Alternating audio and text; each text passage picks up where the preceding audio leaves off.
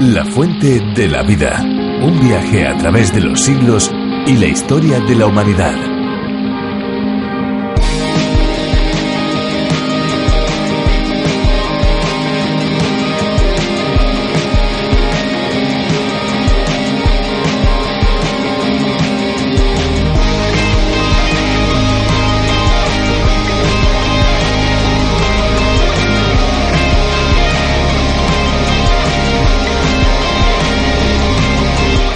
Amigos, bienvenidos a La Fuente de la Vida, un nuevo espacio, un espacio absolutamente refrescante que esperamos sea uno de sus preferidos.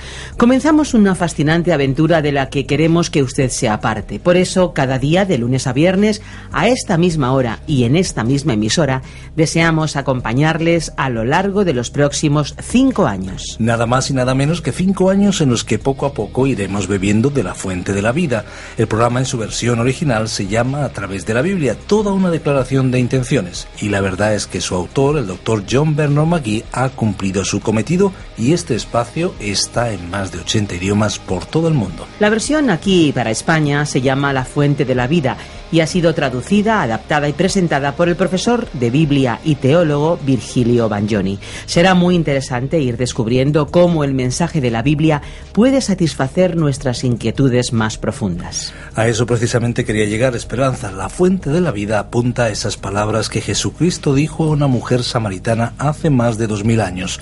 El que beba del agua que yo quiero darle nunca más volverá a tener sed, sino que esa agua se convertirá en su interior en un manantial capaz de dar vida eterna. Así es, Fernando. Los que hemos preparado este programa estamos convencidos de la realidad que Jesús todavía ofrece y que está a disposición de cualquiera que se acerque a Él sinceramente.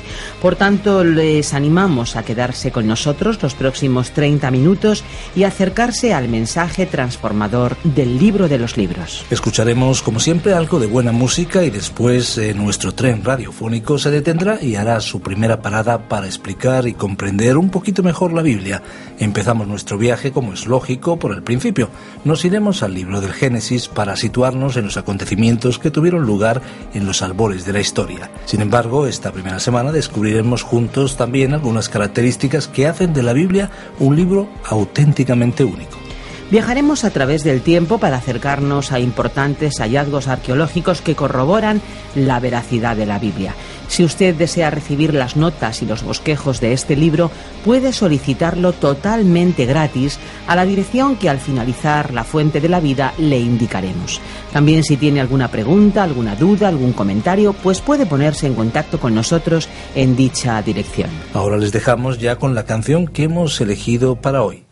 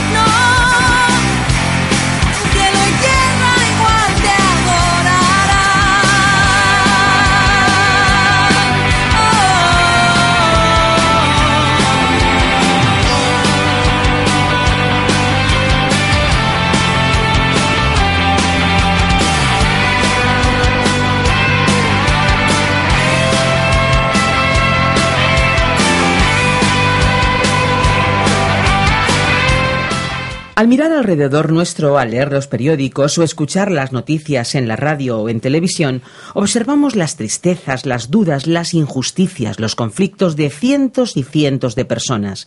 Noticias que nos llevan a asegurarnos de que hay una necesidad en el interior del ser humano, una abrumadora necesidad espiritual. Pero hay buenas noticias para llenar esa necesidad profunda del ser humano. Eso es precisamente lo que significa la palabra evangelio. Buenas noticias. Las buenas noticias de Dios para todos los hombres. Noticias que deben ser escuchadas, entendidas y también, por supuesto, puestas en práctica. Los que hacemos este espacio hemos experimentado que la palabra de Dios es verdadera y es liberadora para transformar al hombre, cualquiera sea su condición. Esperamos que ustedes que nos escuchan puedan llegar a esa misma experiencia y decisión. Sin embargo, algo que nadie puede dudar es el carácter único de la Biblia y su impacto también a través de la historia. Los descubrimientos arqueológicos nos señalan su veracidad y también las vidas cambiadas por el libro de los libros. De ello nos habla a continuación Virgilio Bagnoni en La Fuente de la Vida. Vamos a escucharle. La Fuente de la Vida. En nuestro programa de hoy comenzamos planteándonos otra pregunta. ¿Cómo sabemos que la Biblia proviene de Dios? Esta es una buena pregunta que resulta ineludible formular y que debe ser respondida. Desarrollaré la respuesta en cinco puntos principales. Primero, preservación. Una de las pruebas objetivas, una de las pruebas externas, ha sido la preservación maravillosa de la Biblia. Hubo una vez un antiguo rey, leemos acerca de él en el libro del profeta Jeremías, que cuando la palabra de Dios le fue enviada, tomó un cuchillo, cortó en pedazos el libro en que estaba escrita y lo arrojó al fuego. Pero la palabra fue escrita otra vez, y es así que tenemos esa palabra en la actualidad. A través de los siglos se han realizado muchas quemas de Biblias. También hoy en día existe mucho antagonismo hacia la Biblia. En algunos países no está siendo quemada porque se piensa que tal comportamiento no sería muy civilizado. La manera en que muchos tratan de librarse de ella es simplemente minimizándola o poniéndola en ridículo, aunque por otra parte se proclame la libertad religiosa y el respeto que requiere la libertad de expresión. A pesar de todos los ataques que se han dirigido contra la Biblia, ella todavía existe y por supuesto es uno de los éxitos de librería. Bueno, habría que aclarar que más bien era un éxito de librería, porque ese no es hoy el caso. Lamento decirlo, pero así ocurre en realidad, lo que revela la actitud hacia la Biblia de nuestra sociedad contemporánea la Biblia no está realmente ocupando el lugar que una vez tuvo en la historia y en la vida de algunas naciones. Sin embargo, creo que la sorprendente preservación del texto de la palabra de Dios es digna de consideración. Segundo, la arqueología. Otra manera por la cual podemos saber que la Biblia es la palabra de Dios es a través de la arqueología.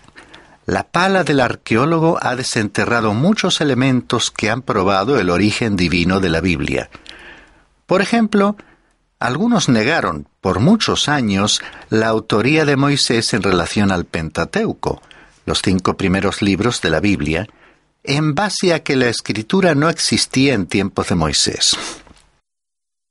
Seguramente no habrás oído a nadie promover esa teoría recientemente, ¿no es cierto? Por supuesto que no. Así es que por años los arqueólogos han desenterrado una y otra vez evidencias sobre la veracidad de la Biblia. En este sentido, la ciudad de Jericó y sus murallas, que cayeron, según el relato bíblico, constituyen un ejemplo.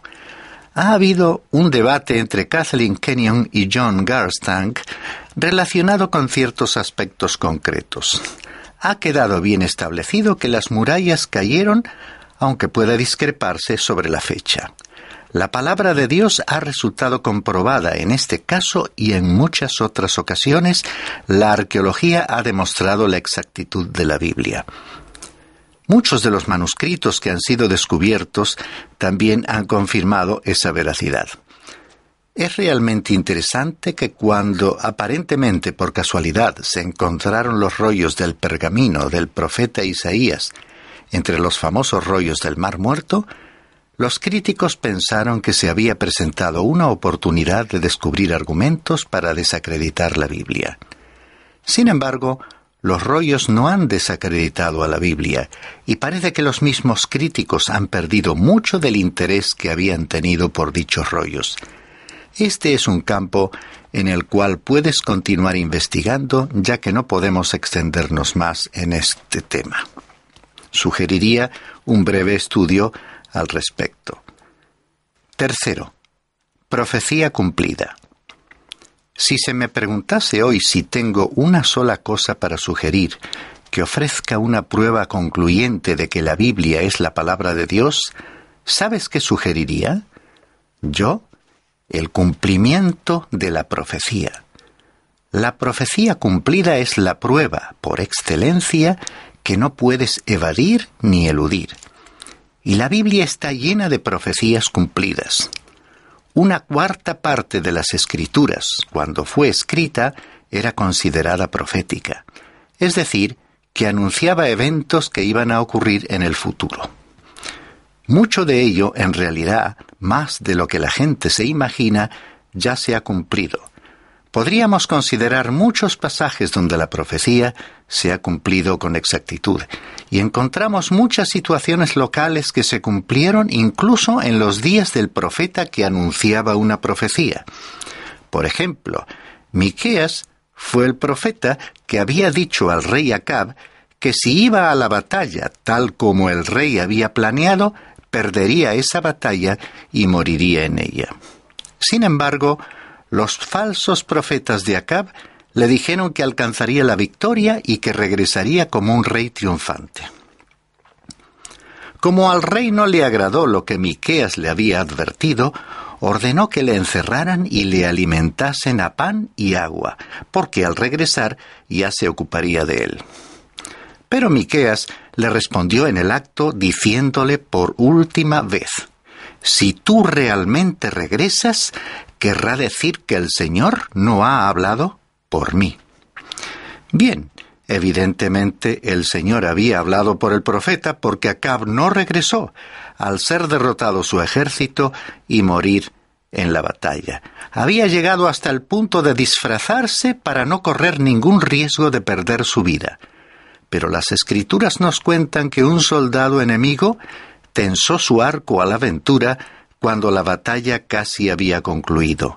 Le quedaba solo una flecha en su aljaba, la colocó en el arco y disparó, sin realmente apuntar a nadie en particular. Yo diría que fue como si aquella flecha hubiera tenido escrito el nombre de Acab y finalmente le encontró. Fue directamente a su blanco, ¿Por qué? Porque Miqueas había pronunciado una profecía exacta, como puedes leer en Primera Reyes capítulo 22. En otra ocasión, el profeta Isaías declaró que el ejército invasor de Asiria no dispararía ni una flecha en la ciudad de Jerusalén, como puede verse en Segunda Reyes capítulo 19, versículo 32. Bueno, esto sí que es interesante. En el ejemplo anterior, la profecía de Miqueas se había cumplido porque un soldado disparó una flecha por casualidad, tensando su arco al azar. En el caso que ahora vemos, ¿no podría considerarse que entre doscientos mil soldados, verdaderamente una gran multitud, quizás uno se apresuraría a disparar y tensando también su arco a la aventura, lanzaría una flecha volando sobre la muralla de Jerusalén? Bueno, pues en este segundo ejemplo nadie hizo semejante cosa. Si el enemigo hubiera disparado tan solo una flecha hacia la ciudad, todos podrían haber estado seguros que Isaías no era el profeta de Dios, pero sí lo era, como fue confirmado por el cumplimiento de su profecía en aquella ocasión. E Isaías también dijo que una virgen concebiría un niño y esa declaración se produjo 700 años antes de que esto se cumpliese literalmente. Y además, si quieres una prueba final, hubo más de 300 profecías sobre la primera venida de Cristo, las cuales se cumplieron en su totalidad y literalmente. Cuando Jesucristo estaba colgado en la cruz y muriendo, había una profecía del Antiguo Testamento que aún no se había cumplido. Era la siguiente. Me dieron vinagre para beber, como expresa el Salmo 69, versículo 21. En la cruz Jesús había dicho, tengo sed. Y sus mismos enemigos fueron y cumplieron la profecía, como podemos ver en el Evangelio de Juan, capítulo 19, versículos 28 al 30. Esto es algo sorprendente. Los hombres no pueden adivinar de esta manera. A veces resulta entretenido ver el pronóstico del tiempo en los telediarios. Durante el verano, en algunos lugares, como en el sur de España, en las Islas Canarias o en Baleares, la predicción acierta. Pero al llegar el cambio de estaciones y en otras zonas de la península, bueno, vaya uno a saber. En el pueblo de Israel, un profeta debía ser exacto y preciso.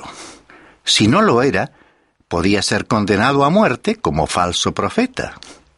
Dios le dijo al pueblo que ellos serían capaces de distinguir entre un profeta verdadero y otro falso.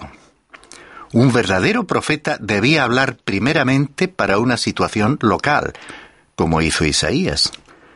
Cuando el tiempo indicado para el cumplimiento de tal profecía transcurría, ellos sabían si podrían confiar en él acerca del futuro, como sucedió en el caso de Isaías nosotros podemos mirar atrás en el tiempo y comprobar que estas y otras profecías se cumplieron.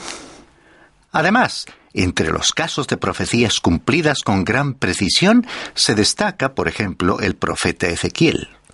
Este profeta predijo, por inspiración divina y con una anticipación de 2500 años, que la ciudad de Tiro caería y que la ciudad de Sidón tendría una historia sangrienta. Y lo mismo ocurrió con predicciones sobre ciudades del antiguo Egipto, como Tebas y Memphis.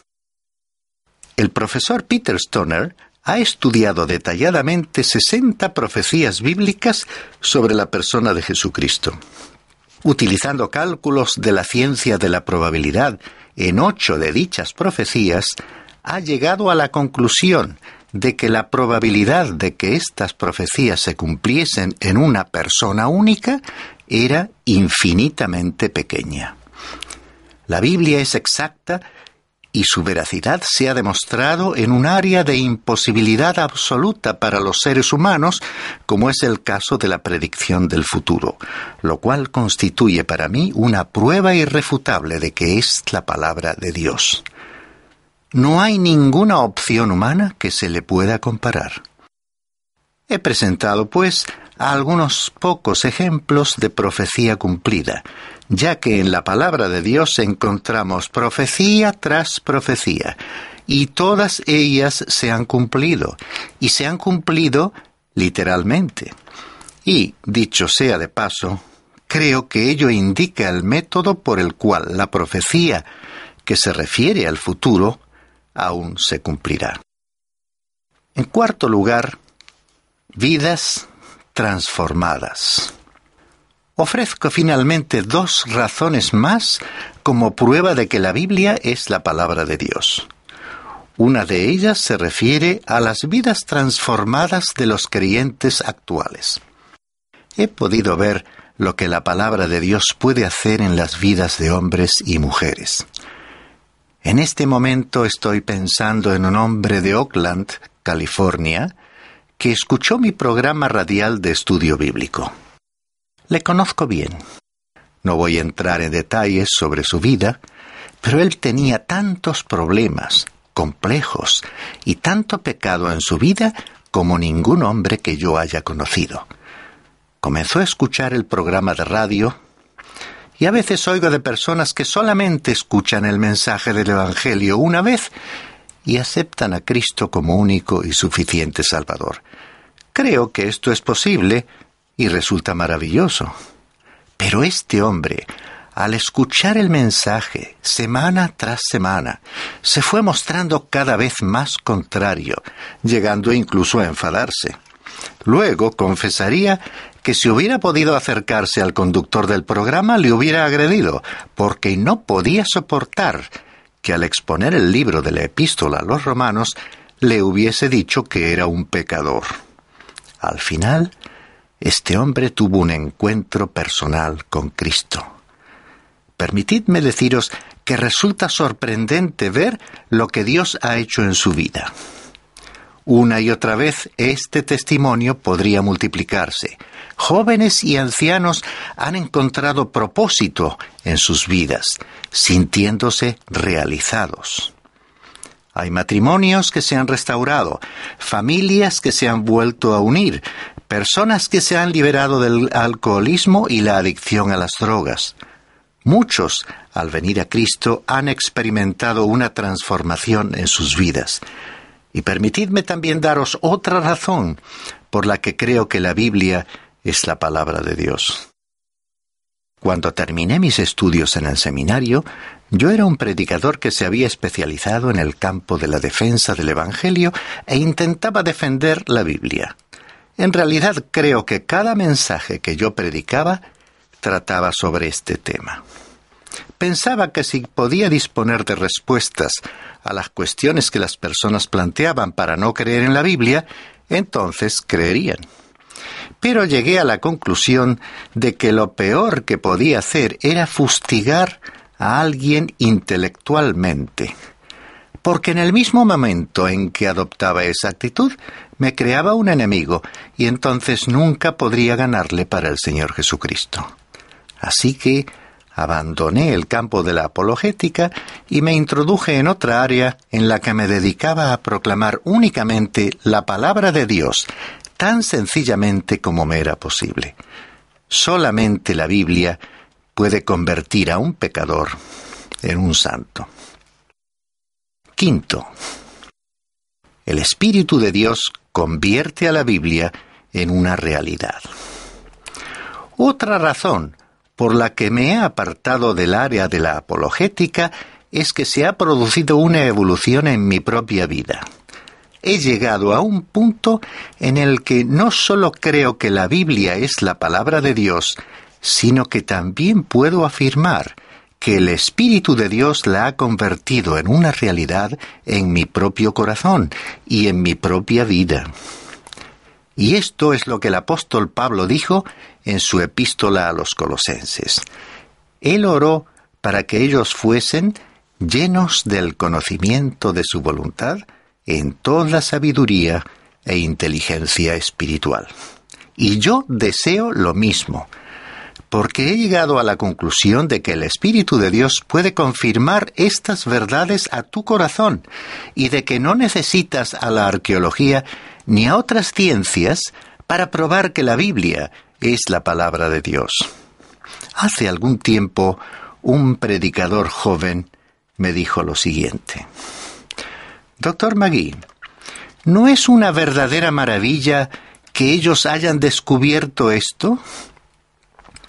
Y a continuación mencionó un descubrimiento arqueológico en particular. Yo le respondí, bueno, yo no veo nada como para entusiasmarse. Él quedó muy decepcionado e incluso disgustado de que yo hubiese adoptado una actitud más bien indiferente. ¿Por qué? ¿Qué quiere usted decir? preguntó. ¿Es posible que ese descubrimiento no le haya impresionado? Yo le repliqué de la siguiente manera.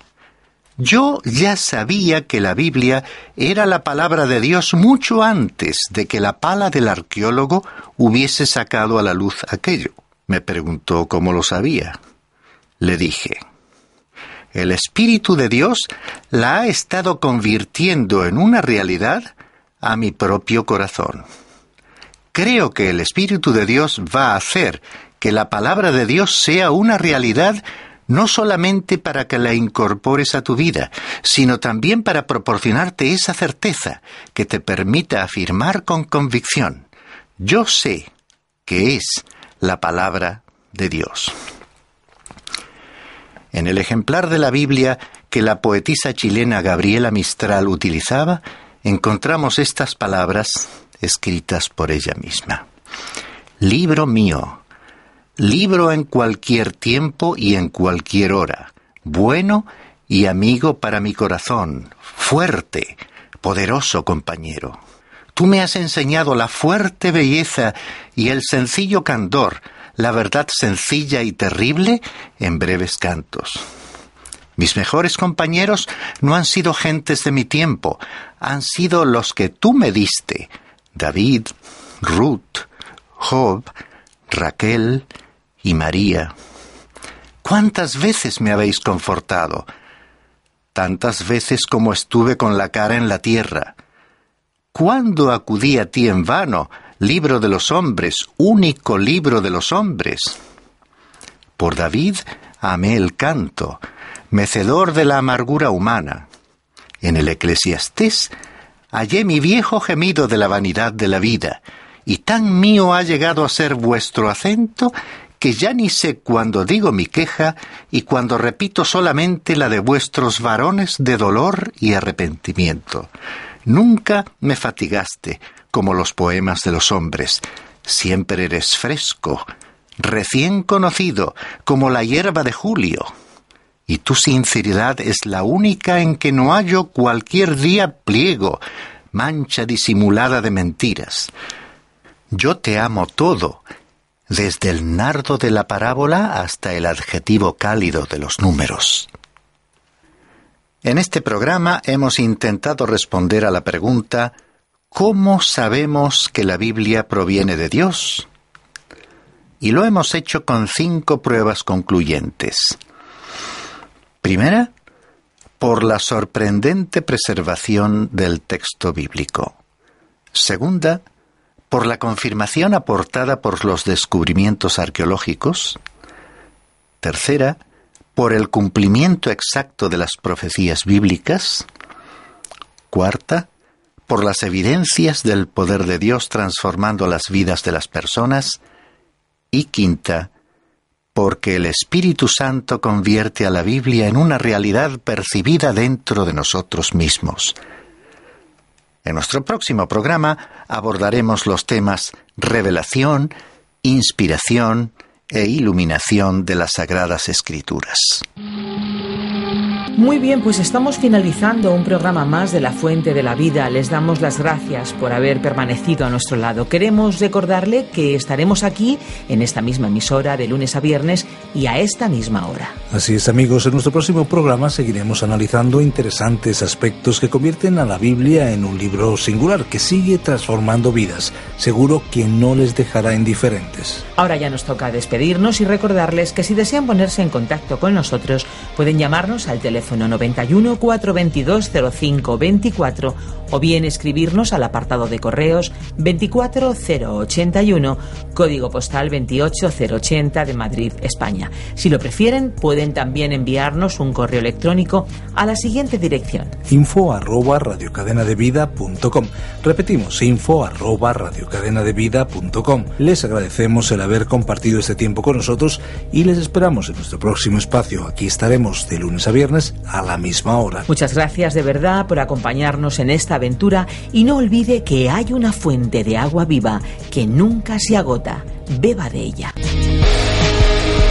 Este ha sido un programa de Radio Transmundial producido por Radio Encuentro, Radio Cadena de Vida.